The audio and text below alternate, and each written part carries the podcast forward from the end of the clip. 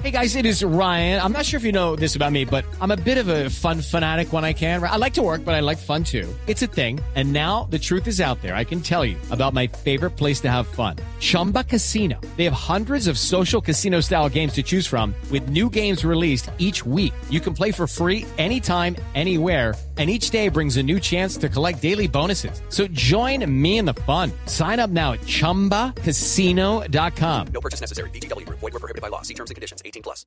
Son las 3 de la tarde, 35 minutos. Las noticias, las más importantes hasta ahora en Blue Radio. El presidente de Ecuador respaldó el anuncio de cese al fuego unilateral e indefinido hecho por la guerrilla de las FARC e instó a seguir trabajando para alcanzar la firma de un acuerdo de paz en Colombia. Nos informa Miguel Garzón.